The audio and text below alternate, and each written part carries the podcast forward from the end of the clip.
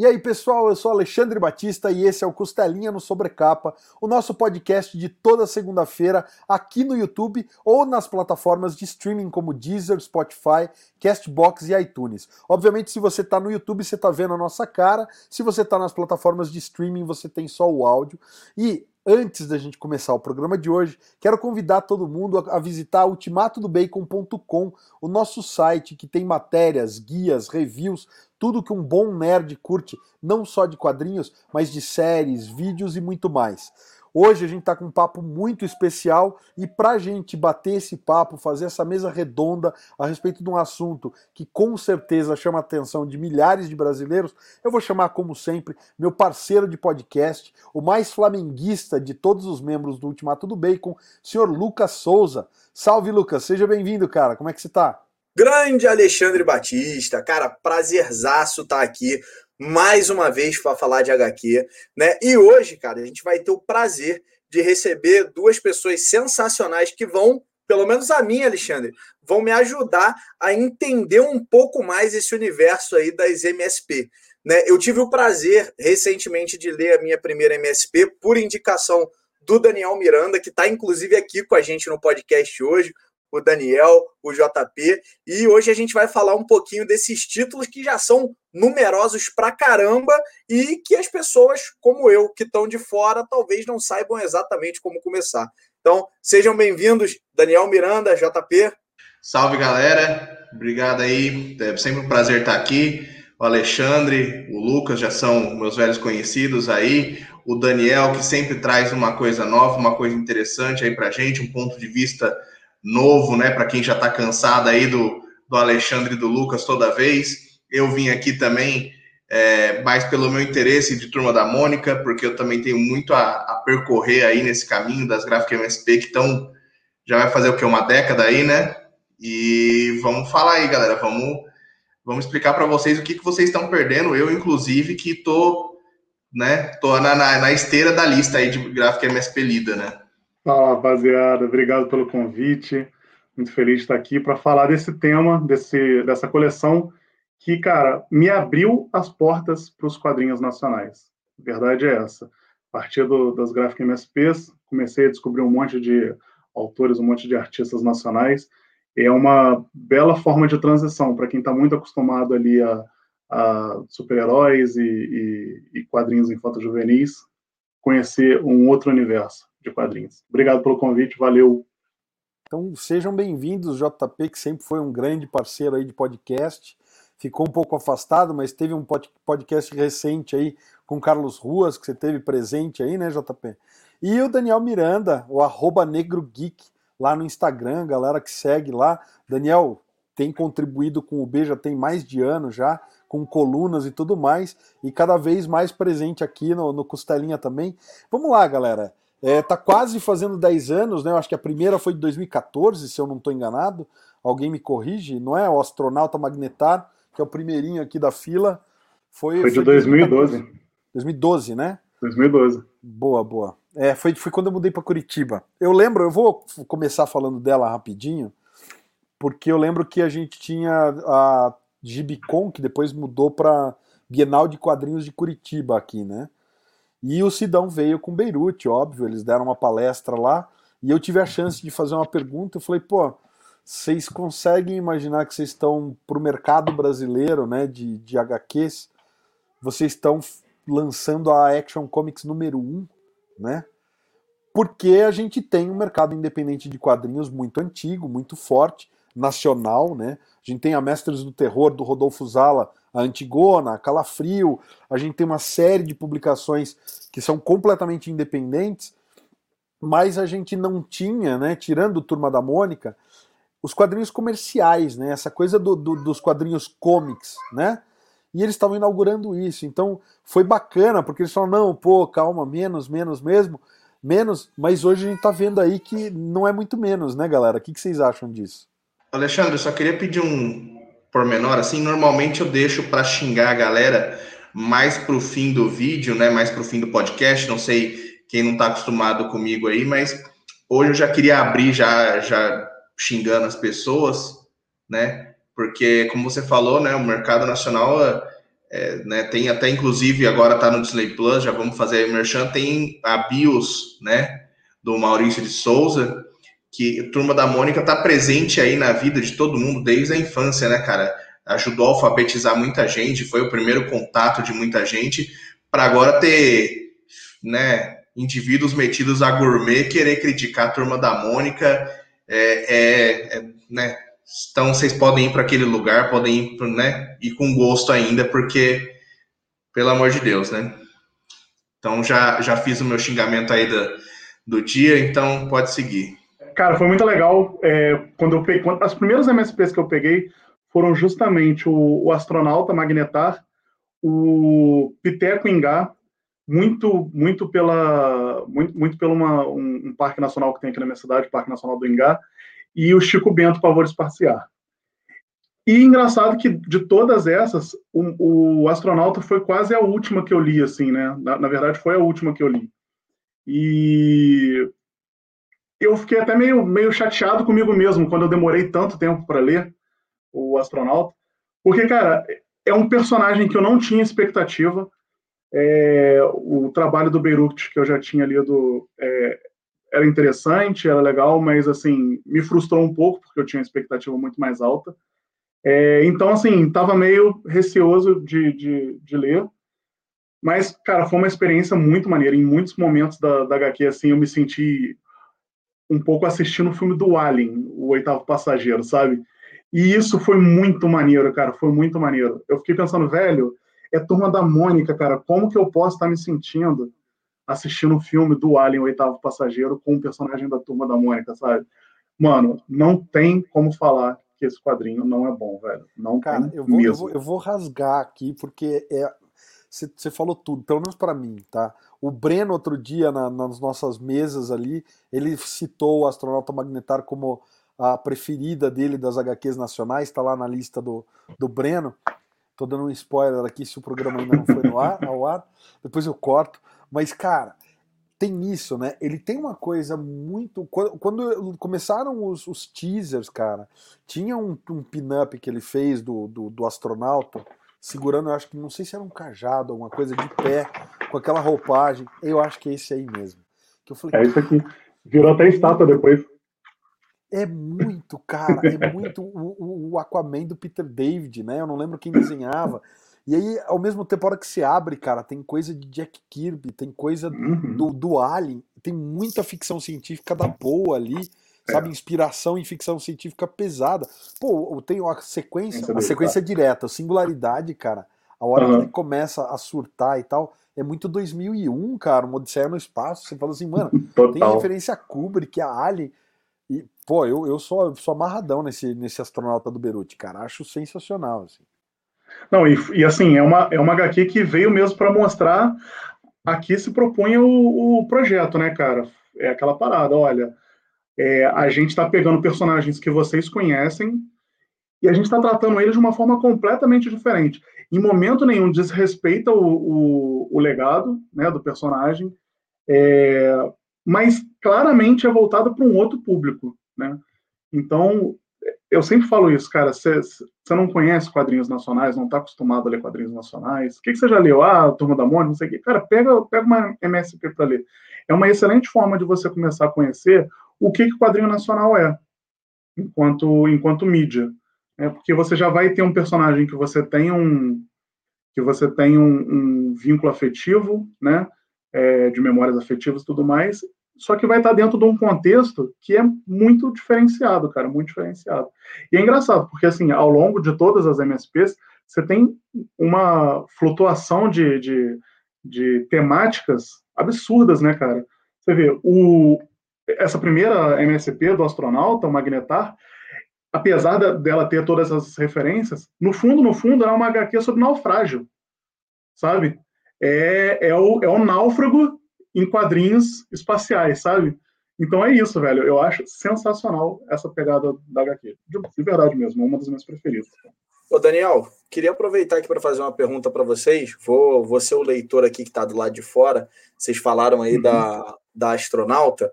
Eu, tirando a HQ que você me indicou, né, na verdade eu li duas. Lembrei recentemente que o Diegão me deu há muito tempo atrás o Bidu, que, que eu confesso que me divertiu bastante. Eu não estava lembrando dela porque foi uma leitura rápida, né? Como ela não tem. Acho que ela não tem balão, se eu não estiver falando besteira, né? E então foi uma leitura rápida, eu, eu tinha me esquecido dela.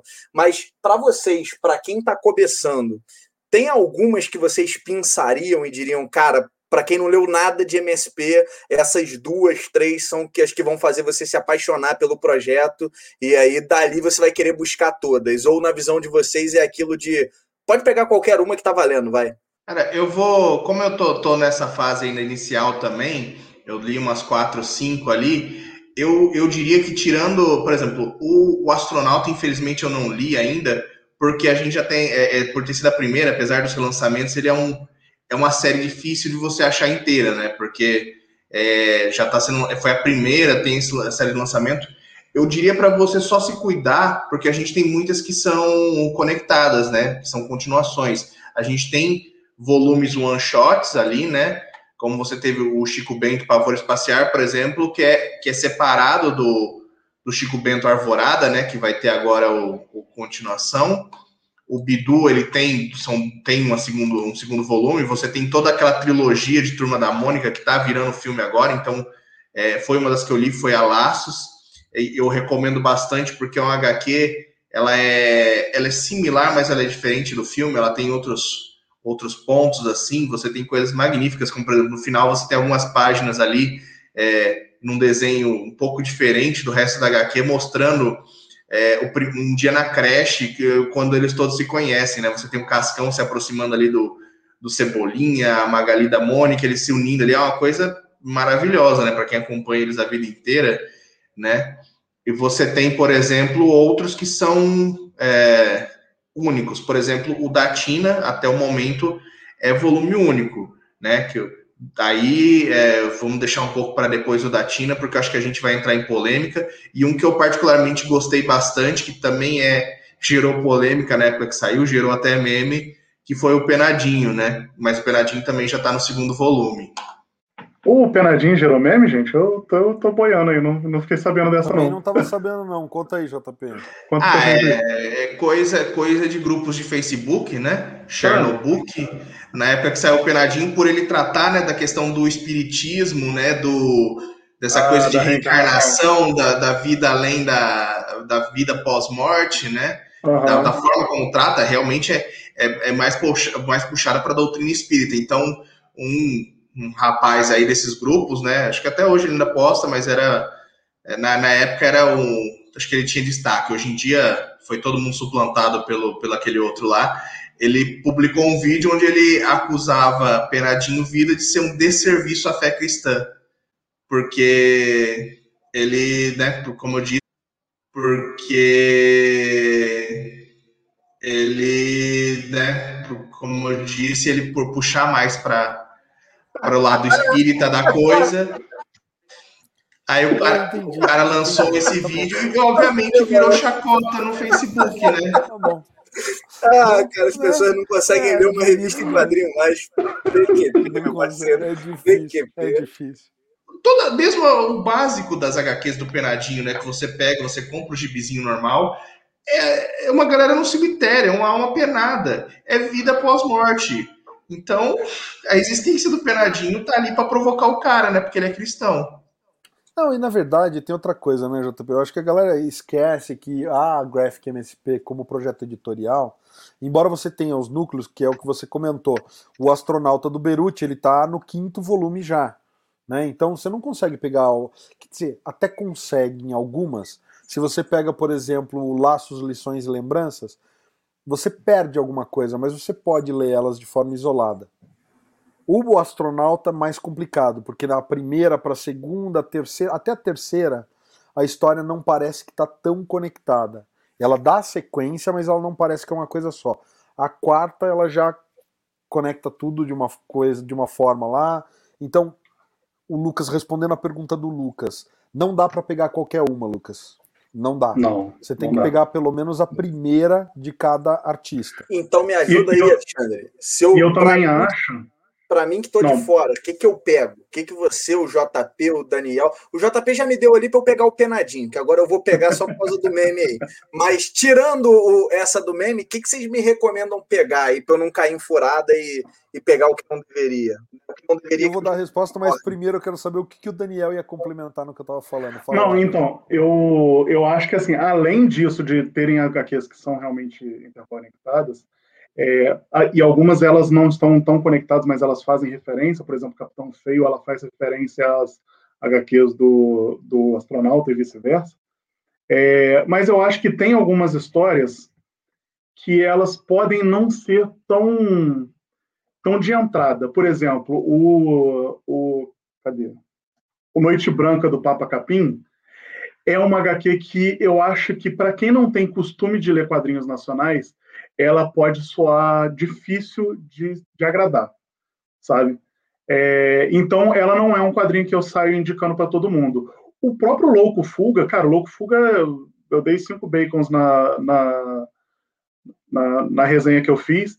Também não acho que seja uma HQ para todo mundo. Ela é uma HQ complexa de leitura, ela tem uma arte diferenciada, ela não é, ela tem uma outra forma de diagramação, ela é complicada para ler. Então, eu acho que para o cara que está acostumado a ler quadrinhos assim de uma forma muito pasteurizada e quer migrar para um universo mais mais alternativo, mais nacional assim, mais alternativo mesmo, eu não eu não aconselharia elas, não porque são ruins, mas porque eu não acho que são leituras é, fáceis. Nesse sentido, eu acho que você, por exemplo, pegar um pavor espaciar é uma é uma leitura fácil, qualquer um que pegar pode se pode se satisfazer com, com a experiência de leitura. A do Bidu mesmo eu acho sensacional para quem, quem gosta de bichinho assim, eu acho que, que dá para se identificar bastante, entendeu?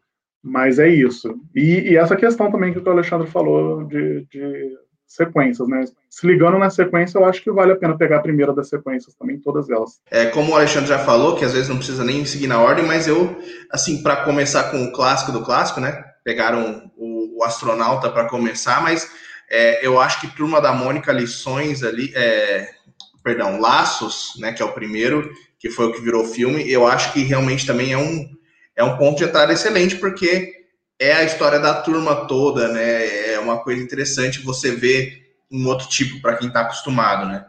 Então eu acho que é um, é um bom ponto de entrada, assim. É, o que eu ia comentar é que assim, eu acho que tem, tem algumas algumas das HQs, elas têm os rótulos são mais fáceis da gente definir. Então, por exemplo, para quem curte comics americano, super super-herói e tal, Marvel, DC, seria pegar ou Astronauta ou a Turma da Mata do Roger Cruz, que tem bem essa pegada Total. comics. É bem, cara, tem uma coisa bem Thundercats, aquele começo lá do, do, do rei e tal. É bem, eu achei bem uhum. Thundercats, assim. É, o Capitão Feio. Bastante, Capitão Feio, que é um comics até caindo um pouco pro mangá, ele tem muita referência a Akira, uhum. então é bacana pra caramba. Eu, eu tô entrando agora na Graphic MSP, mas eu sou eu sou fã da Turma da Mônica, eu tenho aqui, eu tenho a minha coleção de Turma da Mônica Jovem, tenho, comecei a comprar o Geração 12 também.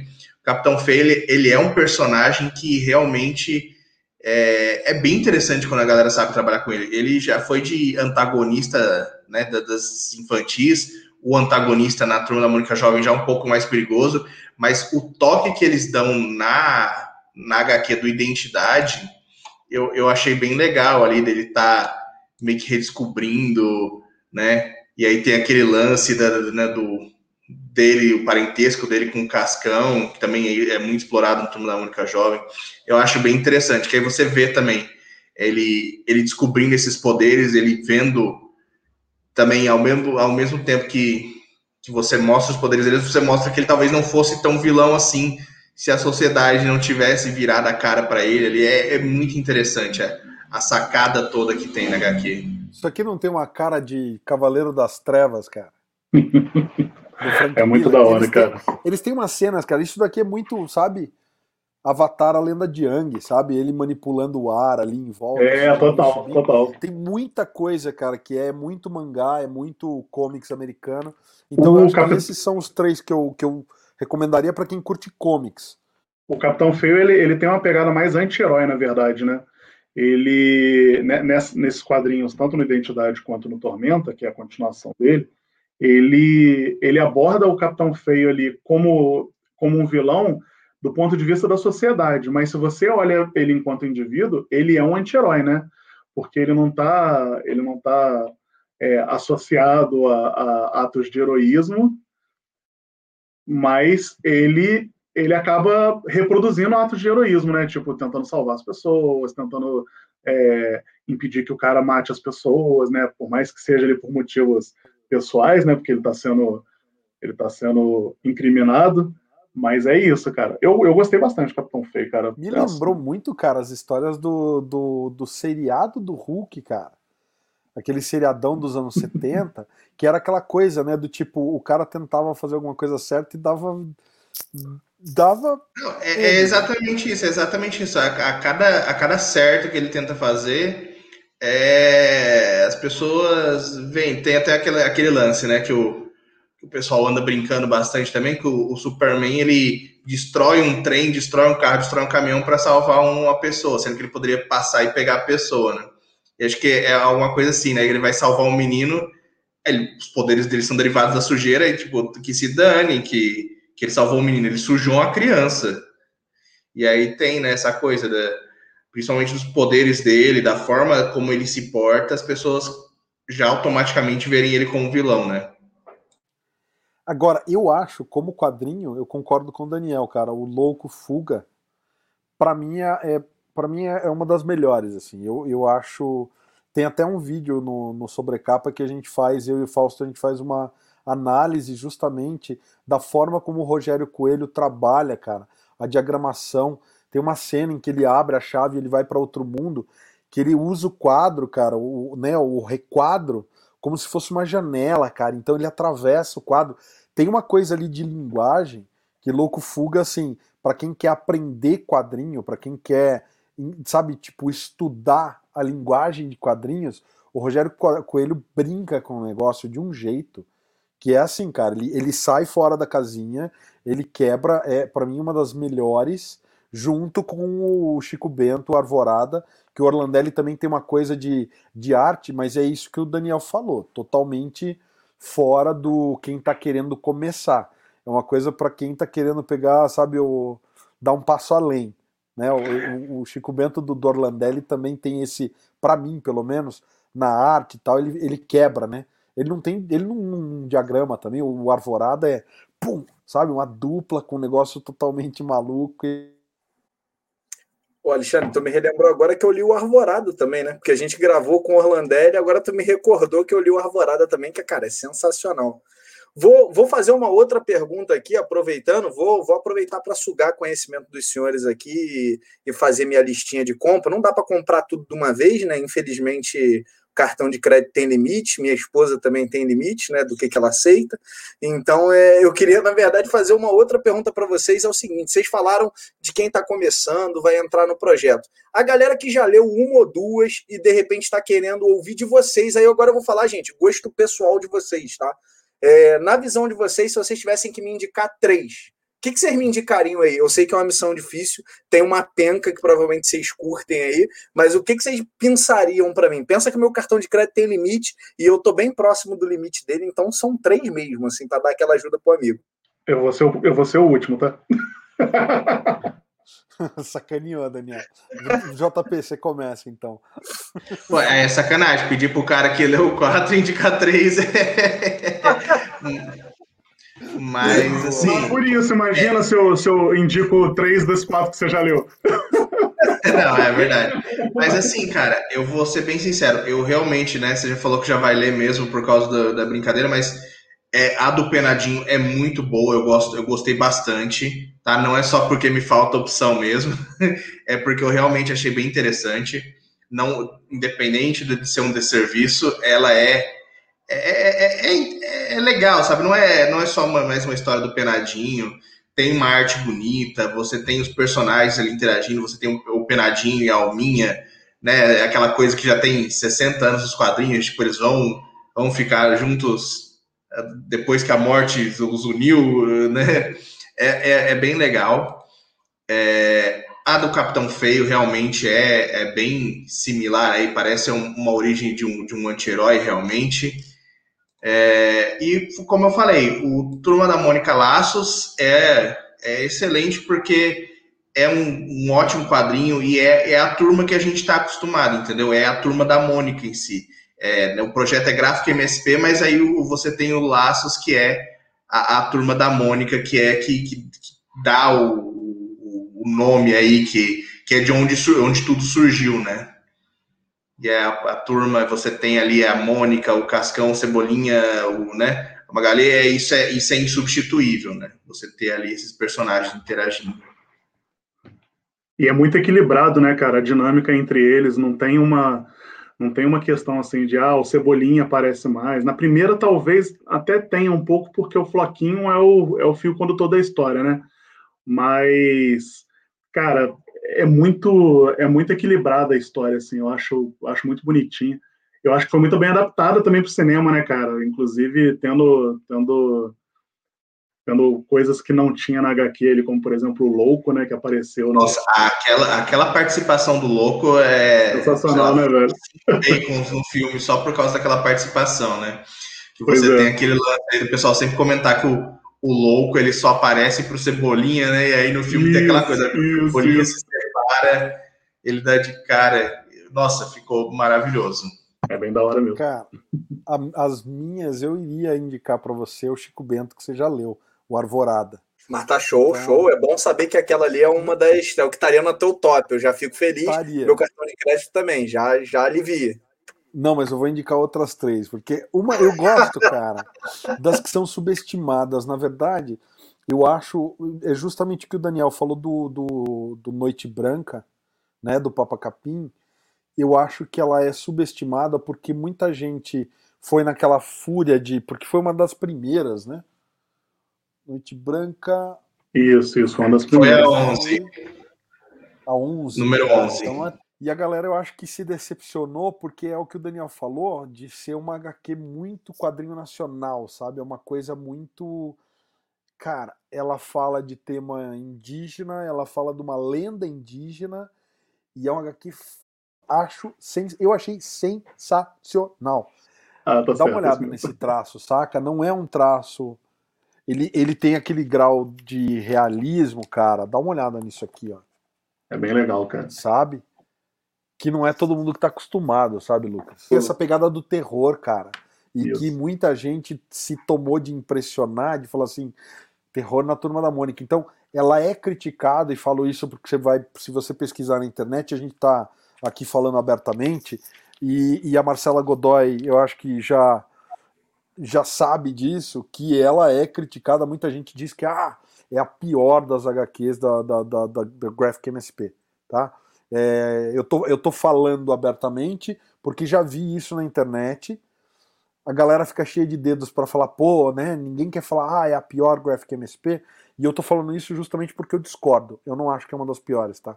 Eu acho que é uma das melhores, eu mas justamente concordo. por ser uma das mais, mais fodas Graphic MSP que tem, ela não é fácil para todo mundo.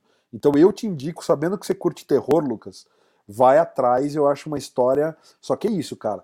É falando de, de indígena, é falando de lenda indígena e falando de uma lenda de terror indígena. Então eu acho massa pra caramba.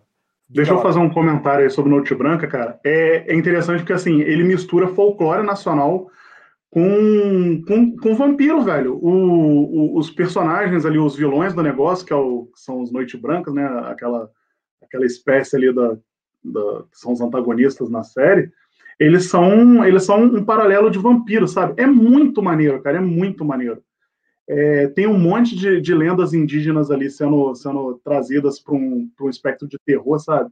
É muito, muito bacana mesmo. As cores também eu acho que, que, que ficaram muito bacanas. É, cara, é um quadrinho. Eu, eu também eu concordo com a Lê, cara. É um, para mim é um dos melhores, é um dos melhores MSPs porque ela se arrisca. Ela não fica. É muito fácil você pegar. É, outra vez, não que seja ruim, mas é fácil você pegar um Horácio e fazer ele naquele, naquele formato que foi feito pelo pelo Fábio, Fábio Koala. Uhum. É, é mais fácil, cara. Tá, tá num lugar de conforto ali. É, o, a própria turma da Mônica Laços, né, o, o Lições e o, e o, Lembranças, também é um negócio mais confortável.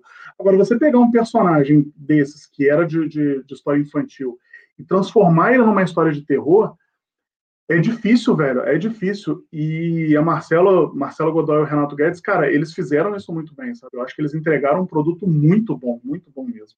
E dá para ver que o roteiro da Marcela Godoy é assim, cara, ela estudou a lenda, ela estudou, ela manja da parada. E a arte do Renato Guedes é, cara, sinceramente, Lucas, essa é uma das primeiras dicas que eu dou.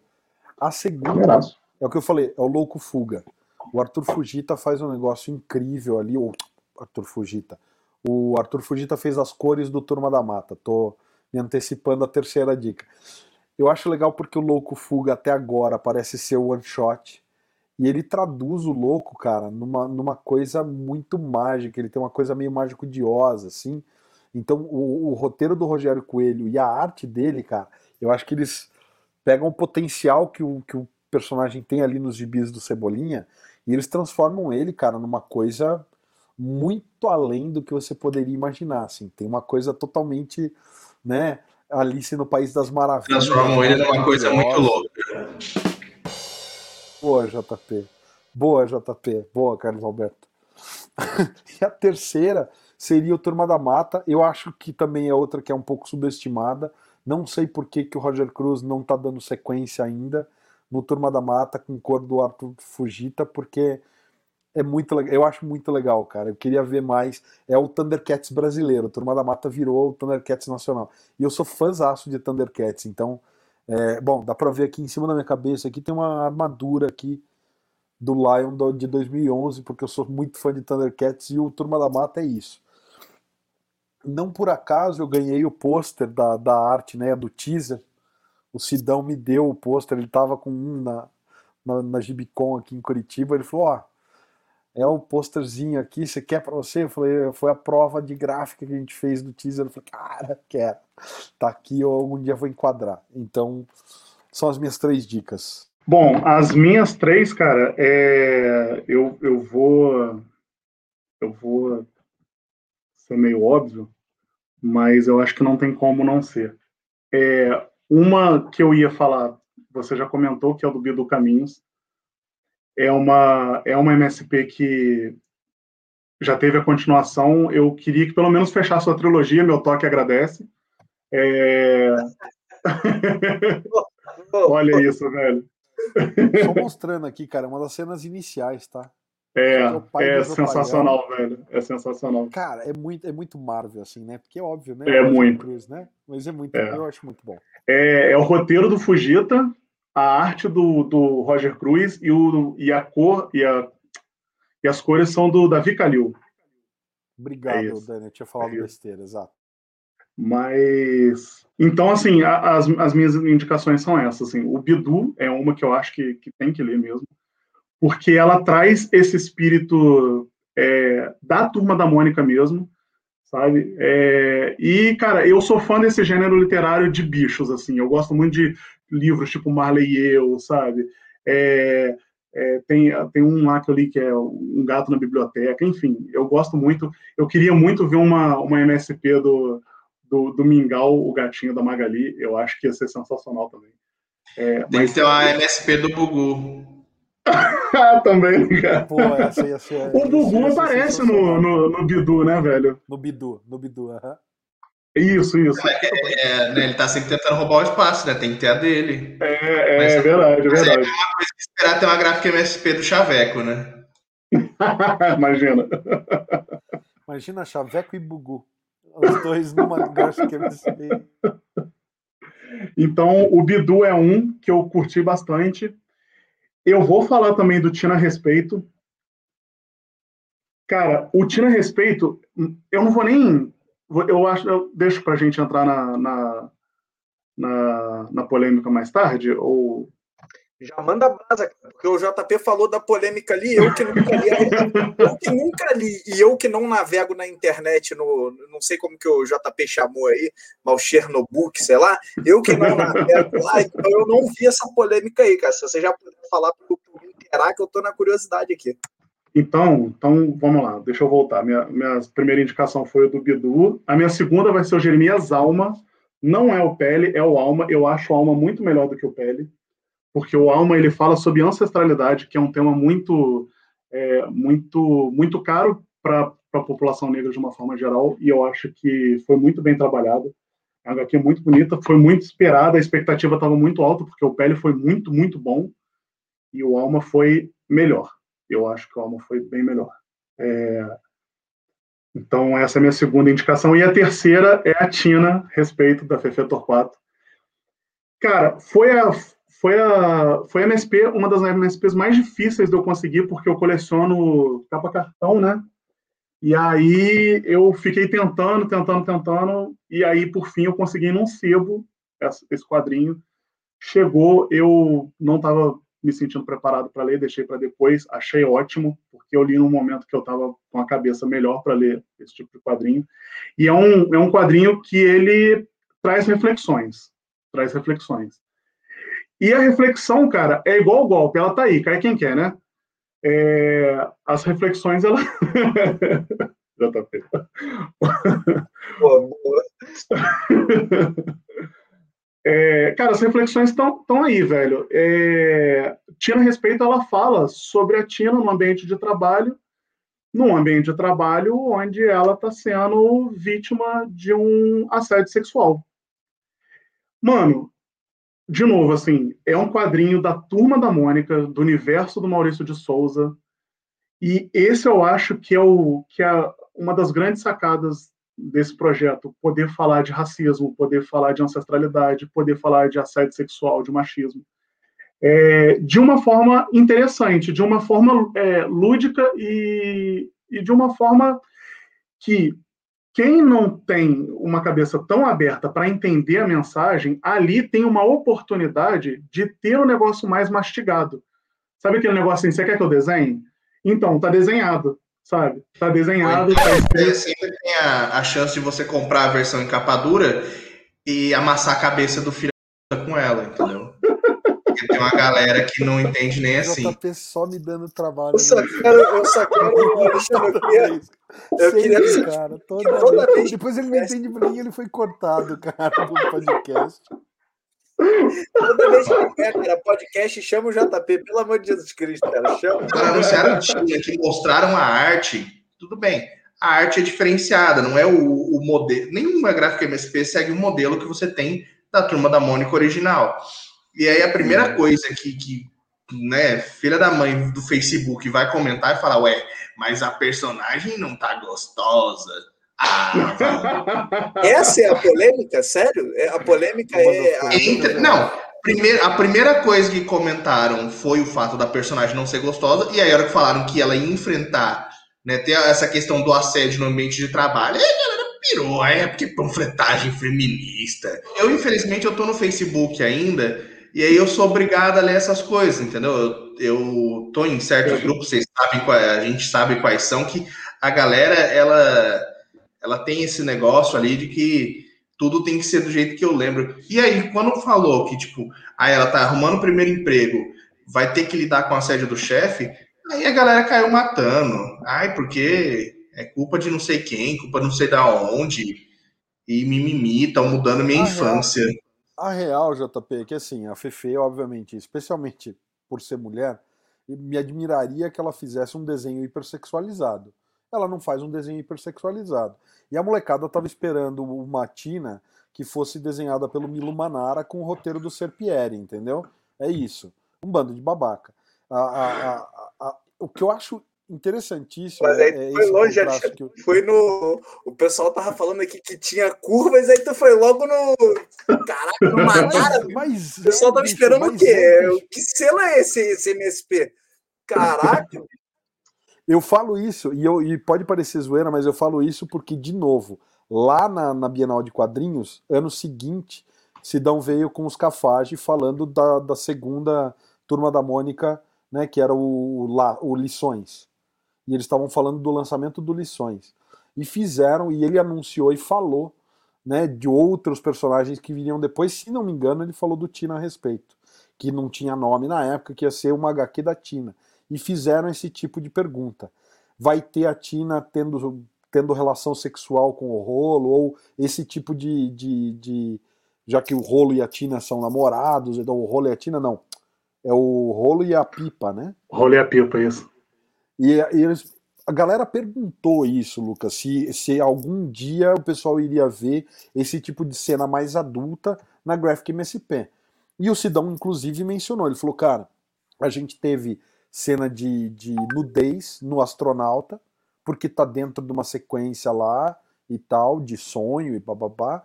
Tem uma outra cena de nudez no Papacapim, porque estamos falando de personagens indígenas e tal. Então o Sidão falou: a gente vai mostrar coisas dentro que tem, desde que dentro do contexto aquilo faça sentido. Mas é óbvio que mesmo dentro de coisas que façam sentido, a gente vai bater num teto que a gente nunca vai ultrapassar.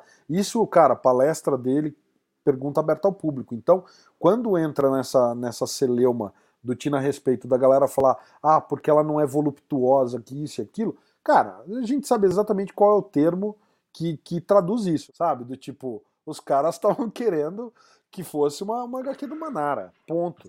Porque sempre sonharam com depois isso. Depois deixa aqui no, nos comentários um site que a gente pode indicar para o pessoal que pode buscar esse tipo de coisa tal. Acho que tem sites que talvez sejam mais abertos a esse tipo de. Cara, foi esse. Daniel, tô impressionado aqui. Eu que sou um cara que não navego muito aí na internet. Eu, honestamente, não imaginei que ia, que ia ver esse tipo de, de questionamento. Não tá aí junto na minha lista com um penadinho. Certamente vai ser, vai ser comprada. Cara, e assim, é legal o Tina, além da, da, temática que é pertinente, eu acho que a gente que é homem, a gente tem que fazer essa, essa reflexão, é importante, porque a gente não tá, a gente não tá livre, por mais que a gente tenha alguma consciência social, a gente não tá livre de reproduzir alguns comentários machistas. É, mas, cara, o que me chamou muita atenção nessa HQ também, óbvio, além do roteiro, cara, realmente é a arte. O, o João, o, o JP falou do, da, da arte da, da Fefe Torquato, ela faz mesmo a pintura toda em aquarela. Se eu não me engano, eu acho que é uma das poucas MSPs, acho que o Piteco Ingá ali do Chico também, também é aquarelado, mas assim, são pouquíssimas as, as HQs, pouquíssimas MSPs que trazem esse tipo de arte que a gente sabe que é diferenciada. Eu, eu curto muito a arte da Tina, da, da FIFA Torquato, né? Oh, da Tina. eu curti bastante. É, o design dos personagens é bem maneiro. O rolo não tem aquele aquele cabelão irreal, né? Mostra aí pra gente, cara, só por curiosidade para ver, porque. Quer ver? É, é a gente tá falando da arte aí, até agora mostrou todos, não vai mostrar essa, né? Deixa eu ver. Olha lá. ah, legal, aqui. mas ficou bacana, cara. Ficou, ficou Esse bem. Aqui é o rolo. É, ficou bem legal. Tem aqui, ó. Ela investigando e tal. Cara, muito bonitinho, cara. A HQ tem uma arte foda, verdade mesmo. Mas é, é muito bacana. Eu curti muito mesmo essa HQ, cara. E ela termina de um jeito bem interessante. Então, são essas as minhas, as minhas indicações. O Bidu, o Jeremias Alma e a Tina. Respeito. Eu quero comentar só com um dado, cara, que eu fiquei impressionado e que por acaso eu ouvi hoje de manhã na rádio. É, eu não lembro qual era a fonte original dos dados, mas eu ouvi pela Band News Curitiba. E eles estavam falando que 40% das mulheres que trabalhavam fora, ou que tra... não, 40% das mulheres que trabalham fora e que foram para casa fazer home office durante a pandemia abandonaram carreiras ainda em plena capacidade de subir na carreira ou de o pessoal ainda tinha campo para crescer na carreira e elas largaram os empregos em função do acúmulo de funções, de estar em casa fazendo home office e ter que fazer almoço, ter que cuidar de criança.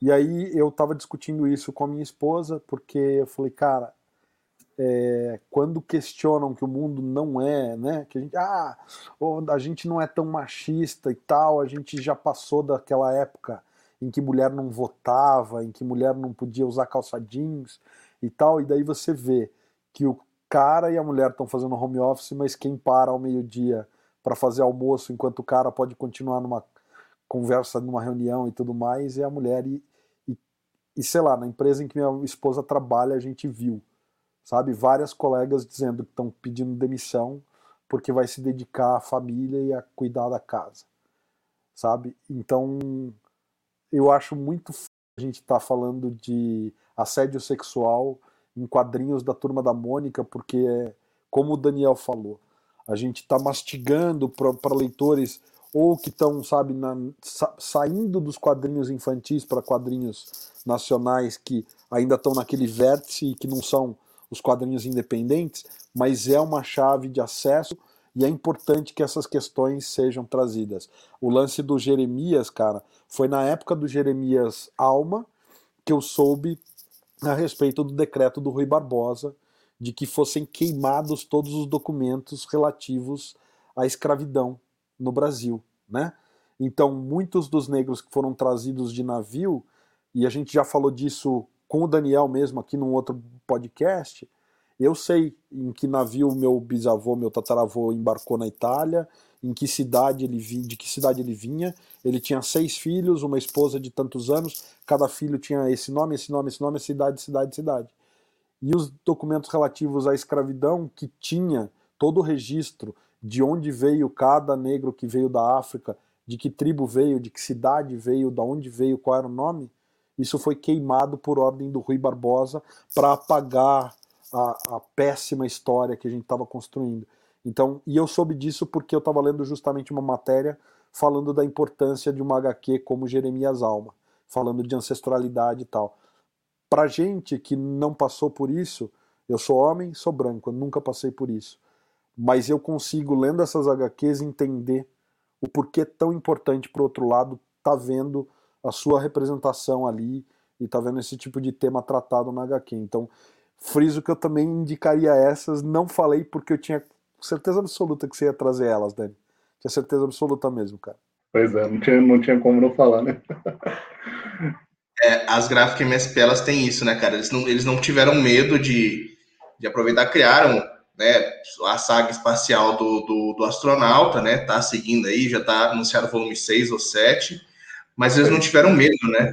Pegaram a Tina para falar dessa questão do, do assédio, é, o Jeremias, né, que é o personagem ali, né? É, até, coitado, era o único personagem negro da, da, da, da HQ, no próprio Bills, eu não, não terminei ainda, é, mas comentam, né, quando o Maurício de Souza começou, ele tinha um Cebolinha ali, foram tinha um Franjinha também, né, que, e aí perguntaram, ah, mas você é misógino, né, não tem personagens femininas, aí aos poucos ele foi adicionando, mas o Jeremias continua aí como personagem negro, acho que por grande parte, né, agora adicionaram uma nova protagonista, né, uma nova menina nas HQs da, da turma, e, e, é isso, cara, é isso. Os caras não têm não tem medo. É turma da Mônica te contando histórias que você precisa ouvir, né?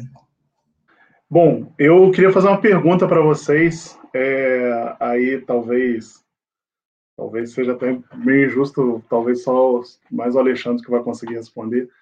Mas tem, um, tem umas MSPs que eu, igual a gente falou do, do Papa Capim, do Toma da Mata, que elas sofrem um pouco com, com a visão do, do mercado, assim, da galera, né? A galera parece que não compra muito a ideia e etc, etc. É, tem alguma, alguma MSP, assim, que vocês sentiram que não, não caiu no gosto de vocês? Vocês não, sei lá, não curtiram? Cara, eu, eu particularmente curti todas, de verdade. Eu acho que até as que eu olhei assim numa primeira lida e falei, ah, tá, vai, ok. Depois eu peguei para reler e falei, puta, cara, tem, tem coisas geniais e incríveis ali, sabe? Eu vou te falar que o, o, o Chico Bento do Gustavo Duarte, por exemplo, eu tinha lido e foi o primeiro trabalho do Gustavo Duarte que eu conheci. E aí eu li, achei divertida, mas eu achei ok. Falei, ah, legal. Uhum né? Uhum. Falei, ah, legal. E aí eu fui conhecer o trabalho do Gustavo Duarte. E a hora que eu li, cara, o, o Monstros, Có, Birds, aí eu fui ler o Não Acredite em Gnomos. Depois eu peguei para ler o Bizarro, que saiu na DC. E eu saquei qual era a do Gustavo. Eu falei, cara, ele pegou o personagem e falou daqui que é meu e fez uma HQ dele com o Chico Bento. É, Mano, é isso. Eu acho, é eu acho sensacional, velho. Não, mostra, mostra também o, o, sabre de luz na cozinha, cara. O sabre de luz na cozinha é sensacional. Um monte de eu, utensílio eu... de cozinha, cozinha pendurado e daí tem um sabre de luz no meio, assim, cara. É genial. Você, você comentou do, do Chico Bento Pólvora Espaciar, e é isso mesmo, cara. Era, era nesse ponto que eu queria chegar, por exemplo. Porque é muito difícil, pro, no, no caso do Gustavo Duarte, né, no caso do Chico Bento, você tem dois autores diferentes trabalhando o mesmo personagem, só que em histórias desconexas, né, desconectadas. E pegadas completamente diferentes. O Chico Bento Arvorada, do Orlandelli, é, cara, foi, foi a, a MSP que mais me fez chorar em toda a minha vida. É, talvez eu acho que o quadrinho que mais me fez chorar mesmo em toda a minha vida. Eu chorei muito quando eu li ele. E o Pavor Espacial é uma pegada completamente diferente. Mas é isso que o Alexandre falou. Eu tinha lido o Monstros antes, antes dessa, antes do Pavor Espacial. Então, assim, eu já tinha mais ou menos uma ideia do que, que era o, o Gustavo Duarte. É, mas eu curti, cara, eu curti bastante, entendendo que, que são, é, são objetivos diferentes, né? Dá para você aproveitar as duas, as duas MSPs, cara. E, e, tem outros dois personagens também que tiveram essas mudanças de, de, equipe criativa, além do Chico Bento. Uma foi o Piteco, que teve uma das primeiras MSPs, que foi o Piteco Engado, Chico, e depois a gente teve o Piteco Fogo do Eduardo Ferigato, que vai ter uma continuação agora, que ainda não, acho que ainda não anunciaram o nome. É, também teve essa mudança de equipe criativa. Eles trouxeram, no caso do, do Eduardo, ele trouxe, ele vamos dizer, vamos dizer assim, que ele manteve o, o Piteco no mesmo universo do Piteco do Chico. Então isso foi muito bacana, ele manter o personagem ali. É, nos extras fala que quando foi oferecido para Eduardo o projeto do Piteco, e falaram, né, olha, o Chico já fez, eu não sei o quê, e no final da história que o Chico escreve, ele deixa já um gancho para uma continuação, né? Ou não também, aquele final aberto às vezes, né? Mas enfim, ele deixa ali um, um gancho para uma possível continuação, e quando ofereceram para o Eduardo, perguntaram para ele: olha, você pode seguir o que o Chico falou, ou você pode fazer um negócio diferente né, um, um, universo novo. O que, que você quer fazer? Ele fez uma, uma mescla, na verdade, porque ao mesmo tempo que ele aproveitou aquele, aquele gancho que o Chico deixou, ele fez um universo completamente diferente, porque de uma HQ, de uma história para outra, se passaram, como eles mesmos falam na história, se passaram várias luas, né, ou seja, passaram vários anos, etc, etc. Então, teve uma grande passagem de tempo ali, né, o personagem cresceu, amadureceu, tem, a vida dele é, andou para frente, e isso tá ali no, no quadrinho, mas é uma história diferente. Eu achei legal essa questão do, do Ferigato continuar o, o Piteco, porque dá aquele gostinho de, de Superman, né? Que nem Superman, Marvel, Batman, Homem-Aranha, Hulk, quer dizer, o personagem acaba sendo maior do que quem está desenhando e está escrevendo.